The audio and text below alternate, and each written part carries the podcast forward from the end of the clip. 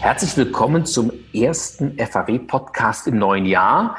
Heute mit Arne Kirchen, der Mediendirektor Dach von Unilever, also Deutschland, Österreich, Schweiz, einem der ganz großen Konsumgüterhersteller weltweit und auch einem der Top-Player im Mediabereich. Arne Kirchen ist auch Mitglied im OWM-Vorstand. Das ist der Verband, der die Interessen der großen Werbungtreibenden vertritt. Also willkommen zum ersten FAW-Podcast 2021. Herr Kirchen, Corona stellt uns alle vor ganz besondere Herausforderungen. Wir sind noch mittendrin im Lockdown. Wie sieht es bei so einem Großkonzern wie Unilever generell aus? Ja, das erstmal ganz herzlichen Dank für die warmen Worte zur Begrüßung. Ähm, für Unilever bieten sich eigentlich vier Herausforderungen. Zum einen natürlich, die Nachfrage verschiebt sich. Dann haben wir den Vorteil, dass wir in verschiedenen Kategorien vertreten sind. Äh, wenn wir uns den gesamten Nahrungsmittelbereich angucken. Es wird mehr zu Hause gekocht, es wird mehr zu Hause gegessen. Das ist positiv. Interessanterweise, wir sind auch ein großer Player im Bereich Deodorantien wird äh, im Homeoffice offensichtlich weniger auf den Eigengeruch geartet. Also äh, bei Deos äh, ist dafür wieder weniger Nachfrage. Das ist das eine. Das zweite sind Distributionskanäle, die sich verändern.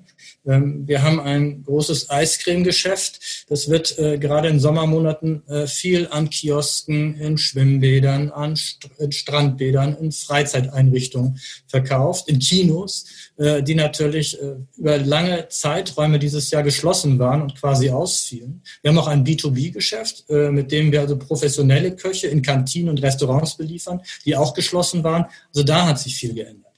Äh, es gibt Herausforderungen an unsere Organisation und Supply Chain. Das eine, wie es allen geht, Homeoffice. Wir haben einen Außendienst, der nicht mehr so agieren kann. Wir haben Fabriken, die irgendwie laufen müssen. Wir haben eine europäische Logistik, die durch Einschränkungen im Grenzverkehr natürlich herausgefordert ist. Und wir haben, darum wird es ja auch heute noch weitergehen, einen Media äh, Medienkonsum, der sich äh, verändert und verschiebt. Zum einen, weil die Menschen nicht auf die Straße dürfen über manche Zeiträume oder nicht so können. Äh, zum anderen, weil sie einfach viel mehr Zeit zu Hause verbringen. Da werden wir gleich drüber reden. Vorab noch eine kurze Frage. Wie gehen denn Sie und Ihre Kolleginnen mit dieser Flexibilität und dem Homeoffice um? Ja, das ist, äh, haben, die Frage haben wir uns auch gestellt und stellen sie immer wieder. Ähm, man muss dazu sagen, dass wir von vornherein schon seit einigen Jahren ein Konzept haben, wo wir sagen, die Leute sollen ruhig mal ein, zwei Tage die Woche im Homeoffice arbeiten. Das heißt, wir waren grundsätzlich ausgerüstet dafür. Das hat uns geholfen. Äh, wir haben auch, als das sich so langsam abzeichnete, haben wir einen ersten Test gemacht. Äh, wir haben ja auch ein äh, relativ großes Geschäft in China. Das heißt, die Kollegen haben relativ früh schon mal uns ein paar Hinweise gegeben, was so alles passieren kann und worauf, äh, worauf zu achten ist. Äh, das funktioniert äh, ganz gut. Ähm, besser als viele von uns gedacht haben über Videokonferenzen, aber die menschliche Nähe fehlt natürlich. Und das ist das, worüber jetzt viele klagen, die sagen, ich genieße es zwar schon, flexibler zu sein, arbeiten tue ich eigentlich mehr als vorher, aber ich kann es mir anders einteilen, ähm, aber ich vermisse die Kollegen. Sie haben es gerade angesprochen, Corona hat einiges bei der Mediennutzung und beim Mobilitätsverhalten von Konsumenten durcheinander gewirbelt. Ich sage immer, die Mobilität der Menschen ist asynchron in der Zeit vor dem Lockdown. Wie hat denn sich Ihre Mediastrategie in den letzten Monaten verändert? Ja, ich äh, glaube gar nicht mal, dass ich sagen kann, dass sie sich grundsätzlich geändert hat. Was sich geändert hat, ist, dass wir kurzfristiger, taktischer äh, agiert haben.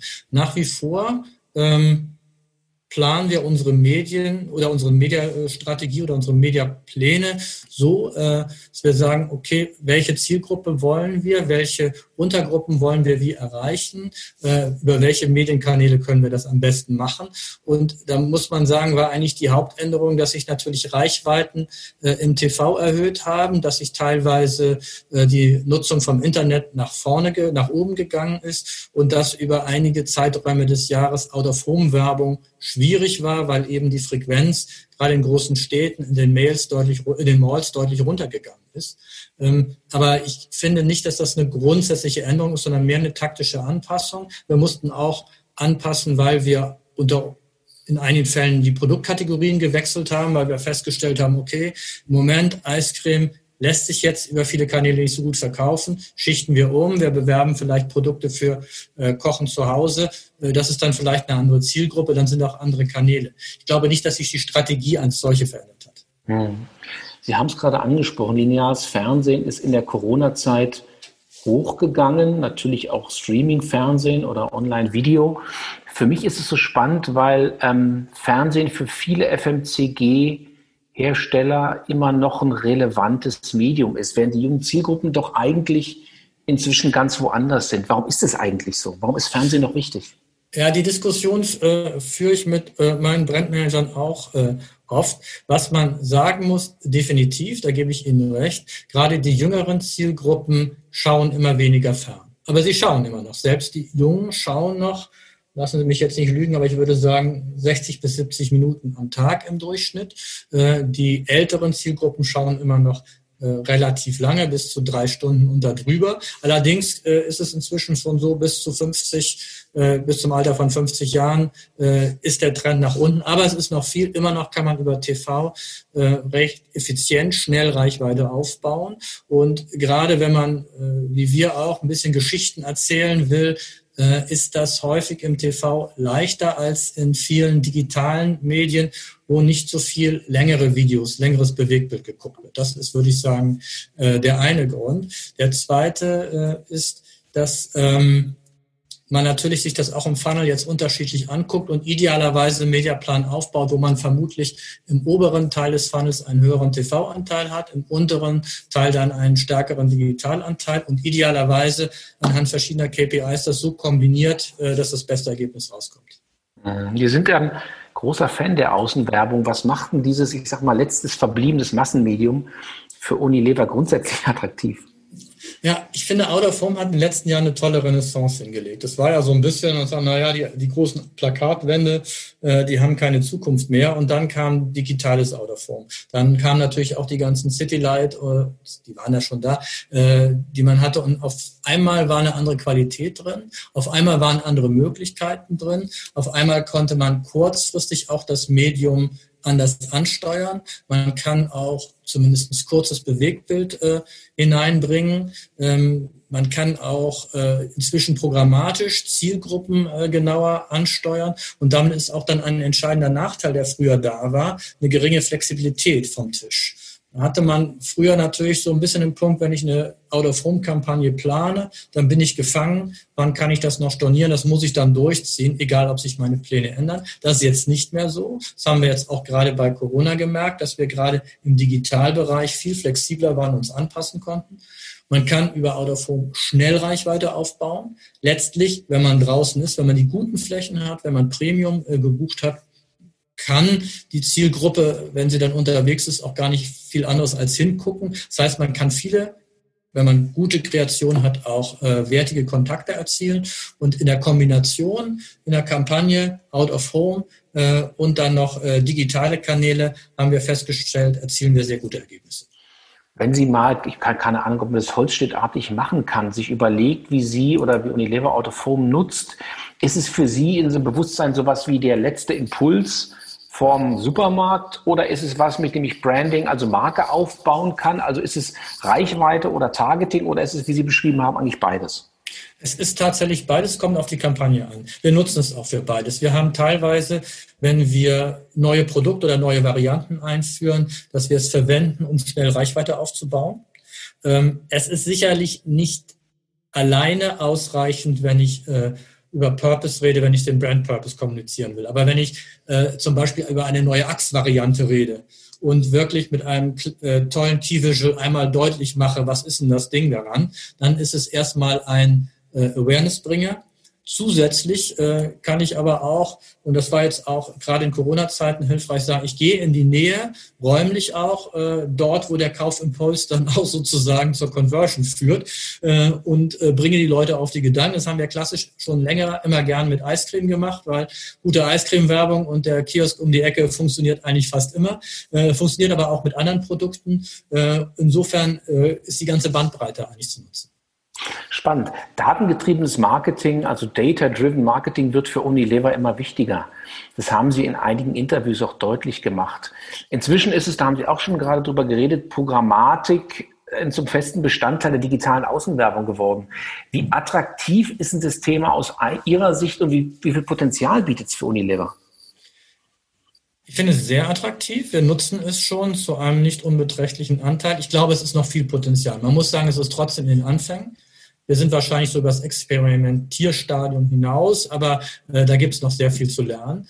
Ähm, aber wir finden es spannend, äh, viel genauer aussteuern zu können, zu verschiedenen Tageszeiten, zu wissen, hängt ja auch immer von der Qualität der Daten ab, zu wissen, wann ist ungefähr wer unterwegs und es dann auszuspielen. Man kann ja sogar äh, so weit gehen, dass man äh, situativ erst in dem Moment, wenn bestimmte Leute vorbeikommen, erst das ausspielt. Äh, wir sind natürlich dann auch flexibel, je nachdem, wie sich die Umstände ändern. Auch jetzt hat sich wieder gezeigt, das ist sehr hilfreich. Also ich glaube, da ist noch sehr und wir können eben auch die Creatives sehr kurzfristig noch erst anpassen, ähm, sei es räumlich, sei es wetterbezogen. Das erhöht dann auch nochmal wieder den Impact, weil es natürlich die Aufmerksamkeit äh, äh, verstärkt oder den Aufmerksamkeitswert verstärkt, wenn sich das auf eine Situation, die derjenige, der vorbeikommt, gerade erlebt, bezieht. Ich glaube, das ist ein ganz wichtiger Punkt, insbesondere wenn man überlegt, dass man mobile Zielgruppen sehr gut auch durch eine Kombination von Autoform Online, Mobile erreichen kann. Welche Rolle spielten bei Ihnen Außenwerbung im Rahmen crossmedialer digitaler Kampagnen? Ist es so ein Package-Gedanken? Machen Sie sich Gedanken über die Mediennutzer der Zielgruppen und die Frage, erreiche ich den mit einem Touchpoint oder einem Wiederholungskontakt woanders? Kann man das schon so differenziert betrachten oder tun Sie das schon? Also wir denken es zumindest an. Man kann es nicht hundertprozentig so planen. Und wenn ich sage, wir machen das natürlich, macht das auch unsere Mediaagentur. Jetzt äh, ähm, mal auch fairerweise an dieser Stelle erwähnen, die da äh, eigentlich einen Großteil nicht nur der Arbeit, sondern auch der strategischen äh, Denke dahinter steckt. Aber wir sagen, überlegen uns schon, wie sind eigentlich die äh, Zielgruppen oder Neudeutsch sagt man ja auch gerne Personen jetzt dazu, die wir erreichen wollen. Wo erreichen wir die? Wo kontaktieren wir? Und wo könnten wir die haben? Haben wir die auf dem Weg zur Arbeit, dann noch zweimal im Büro, auf dem Weg von der Arbeit zurück und dann nochmal beim Abend. Und wenn wir sagen, wir sollen jetzt eine Knorrsuppe vielleicht sich überlegen, dass sie die bei kalt, nassem Wetter abends nochmal kaufen können, äh, dann kann man das kombinieren, indem auf dem Weg zur U-Bahn äh, zweimal das Bild aufflammt und dann, wenn am Supermarkt vorbeigekommen wird, auch noch äh, digital ein Coupon für, für die Suppe ausgespielt wird. Was wir auch schon mal ausprobiert haben. Spannend.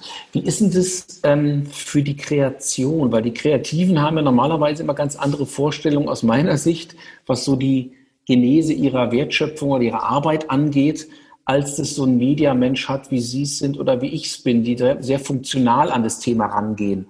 Würden Sie sagen, für die Kreation ist es ein Albtraum, was da gerade passiert? Ähm, sollte es nicht sein. Ich gebe recht, es ist vielleicht noch so das Klischee, dass der Kreative nach wie vor gerne in Filmen denkt. Nicht unbedingt in TV-Filmen, aber in Geschichten, die er erzählt. Wer Werbung macht, ist ein Geschichtenerzähler und das kann ich auch gut nachvollziehen. Mhm. Äh, letztendlich geht es aber darum, dass der Grundgedanke, die kreative Idee sich unterschiedlich ähm, verwirklichen lassen muss.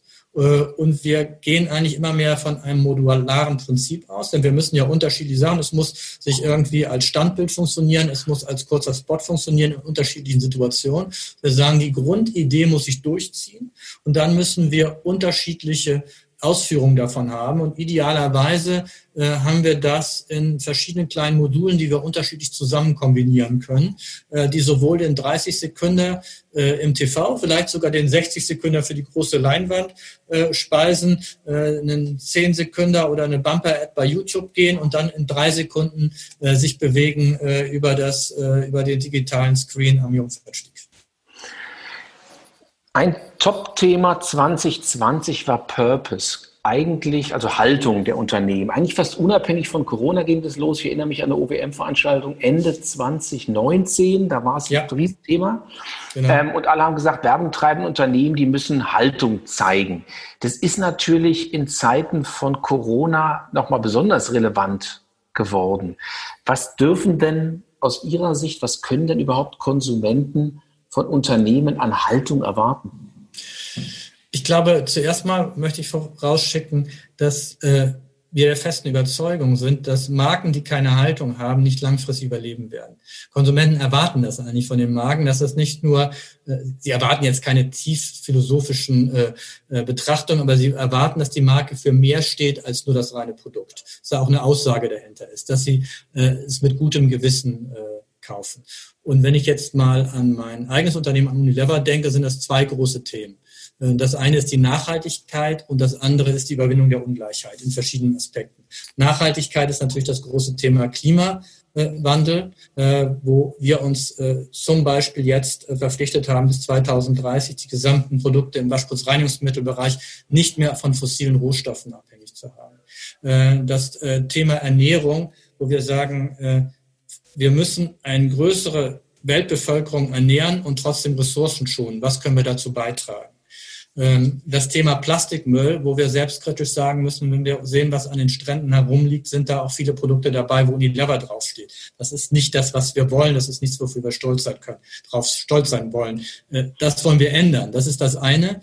Äh, das andere ist eben, äh, dass wir auch, und da ist, glaube ich, DAF ein gutes Beispiel, sagen, wir wollen alles, was in Richtung Diskriminierung geht, da wollen wir dagegen stehen. Wir wollen das Selbstbewusstsein von jungen Frauen stärken. Äh, in äh, den USA hat Unilever sich sehr stark hinter die Black Lives Matter Bewegung äh, gestellt. Wir wissen, dass die Ben Jerry sich vor zwei Jahren sehr stark promotet hat, dass die ähm, die gleichgeschlechtliche Ehe legalisiert wird äh, und äh, dass wir Chancen für Flüchtlinge schaffen. Also dafür äh, kann man stehen und ich glaube, es sind die großen Themen, die uns auch bewegen und dafür können auch Marken des täglichen Konsums stehen. Und es ist auch wichtig, dass sie das tun. Zum einen einfach, weil wir auch noch in, äh, 100 Jahren auf der Welt sein wollen. Deswegen müssen wir das dafür tun, dass es da noch lebenswert ist. Und zum anderen, weil Konsumenten sonst wahrscheinlich auch zu anderen Marken wechseln werden. Das ist ganz spannend, auch gerade in Zeiten von Corona ist ja die Frage, muss, die, muss eine Marke ihre Kommunikation generell verändern? Also muss man Konsumenten in solchen Zeiten wie den jetzigen besonders ansprechen? Ja, da bin ich etwas zwiespältig. Das wurde jetzt vielfach gemacht. Ähm, ich weiß nicht, wenn man plötzlich anders redet, weil ein Virus in der Welt ist, ob das immer so glaubhaft ist. Ähm, wir haben eine Fülle von äh, Botschaften, die sicherlich auch gut gemeint sind. Ähm, ich weiß aber nicht, ob sie wirklich immer authentisch sind. Wenn eine Marke eine bestimmte Botschaft hat, und da sind wir wieder beim Purpose, dann kann man sagen, das passt vielleicht in dem und dem Fall jetzt auch zu den Themen, die uns gerade beschäftigen. Aber ich würde jetzt äh, es nicht für sinnvoll halten, davon komplett abzuweichen und zu sagen, ach, jetzt äh, mache ich mal was ganz anderes äh, und äh, erzähle mal irgendwas, was in die andere Richtung geht. DAF hat in Kanada eine Werbung gemacht ähm, mit, ich glaube, von Kanada ist es ausgegangen, äh, wo äh, dann eben auch äh, viele Pflegekräfte gezeigt wurden und man sah dann eben äh, die Gesichter, die noch von den Masken geprägt wurden. Das hat gepasst, weil es genau in die gesamte Kommunikation rein äh, reinpasste. Aber äh, sich jetzt irgendwo was herzuholen, das würde ich für falsch halten. Wenn wir jetzt mal gucken, wir sind ja im Jahr 21 und irgendwann hoffen wir alle, dass das neue Normal, das New Normal uns irgendwann wieder eingeholt hat. Sie haben vorhin, finde ich, sehr plastisch beschrieben, wie sich im Moment die Mediastrategie ja taktisch verändert hat, aber nicht grundsätzlich. Glauben Sie, dass nach dem Lockdown im Jahre 21 sich viel ändern wird, zunächst mal nach Corona, als Reaktion auf, sag ich mal, eine, eine neue Normalität bei Ihnen? Also ich glaube, das Kurzfristige wird bleiben, äh, weil das ist etwas, was wir gelernt haben, wo wir sagen, wir wollen um Gottes Willen nie wieder so eine Pandemie, äh, aber dass wir kurzfristiger denken, dass wir schneller reagieren, dass wir sagen, Mensch, lass uns das anpassen, was funktioniert denn, was funktioniert nicht, aha, das funktioniert nicht, dann machen wir es eben anders, äh, das wird bleiben. Wir werden äh, kurzfristig planen, wir werden mehr Flexibilität auch von den Mediaanbietern erwarten, äh, um kurz umschichten zu können, um kurz sagen zu können, nee, hat nicht so geklappt. Das ist aber etwas, das hat sich auch schon mit den digitalen Medien angekündigt. Äh, da muss man sehr viel mehr experimentieren, sehr viel mehr ausprobieren und dann auch bereit sein zu sagen, okay, hat nicht geklappt, anderes Ding. Das heißt aber längerfristig schon, unabhängig von der Außenwerbung, eine starke Verlagerung auf die digitalen Mediakanäle, die gar nicht mehr aufzuhalten ist? Ähm, naja, teilweise ja, teilweise kann diese Flexibilität natürlich auch bei anderen Kanälen sein. Ähm, das sehen wir ja. Eben haben wir über programmatisches Out of Home gesprochen. Äh, da kann ich teilweise innerhalb von ein bis äh, zwei Tagen oder noch kurzfristiger was ändern. Äh, auch TV wird ja mehr gestreamt das vermischt sich ja auch. Die Screens vermengen sich ja. Ich bin mir gar nicht mehr so sicher, ob man das nachher noch so völlig trennen will. Sehr viele Geräte, ich glaube schon 60, 70 Prozent, wird auch nicht genutzt, aber sind ans Internet angeschlossen. Also ich glaube, die, die Linien werden sich vermischen und gerade die Notwendigkeit zur Flexibilität wird dazu führen, dass einfach auch die entsprechenden Medien flexibler werden. Mhm. In unserer ROI-Studie, die wir im letzten Jahr gemacht haben und Ende letzten Jahres, da haben wir gezeigt oder konnten wir zeigen, dass Out of Form nicht nur Sales pusht, sondern auch im Markenfunnel ganz positiv wird. Was müsste denn Außenwerbung in diesem Jahr tun, um noch ein größeres Stück vom Meterkuchen abzukriegen? Also äh, ich, glaube, die haben, äh, wenn jetzt äh, Corona nicht gewesen wäre, sich schon auf einem sehr guten Weg befunden. Zum einen ist, glaube ich, die Qualität der Flächen wichtig. Ähm, je eindrucksvoller das ist, äh, desto besser. Es gibt ja viele schöne Beispiele, was man machen kann. Das sind natürlich 3D-Animationen und sowas alles. Ich glaube, davon brauchen wir mehr, äh, weil das äh, macht dann nicht nur dem Werber Spaß, sondern auch den Konsumenten, die es sehen. Ähm, das zweite ist vermutlich, was wir auch teilweise schon können, ein bisschen mehr Bewegtbild. Ähm, das funktioniert auch. Die, die Aufmerksamkeitswirkung ist groß. Ähm, der dritte Teil ist, auch das haben wir schon angesprochen, Aussteuerung über Daten, äh, dass ich viel besser weiß, wen erwische ich denn, äh, wie muss ich das planen, äh, gehe ich nur auf einzelne Tageszeiten, wie gehe ich kontextbezogen, in dem Fall auf ein Umwelt, das äh, urban sein kann, das äh, Tageszeit, wettermäßig oder äh, an besondere Ereignisse gebunden ist. Das ist das nächste, was ja alles schon angelegt ist. Und was ich eben angesprochen habe, die Flexibilität. In dem Moment, wo ich schnell mal switchen kann, sagen, nee, ich nehme nicht die Kampagne, ich nehme eine andere, passt jetzt gerade nicht. Äh, das wird auch helfen. Herr Kirchen, ganz herzlichen Dank. Ich glaube, das war ein super Jahresauftakt, der auch zeigt, wo die großen Unternehmen im Schnelldreherbereich derzeit stehen und was die Perspektive sein kann für eine Gattung, die in der Tat im Aufwind war, dann so ein bisschen Dämpfer durch Corona gekriegt hat und jetzt hoffentlich wieder richtig Schwung kriegt. Ganz herzlichen Dank. Danke Ihnen.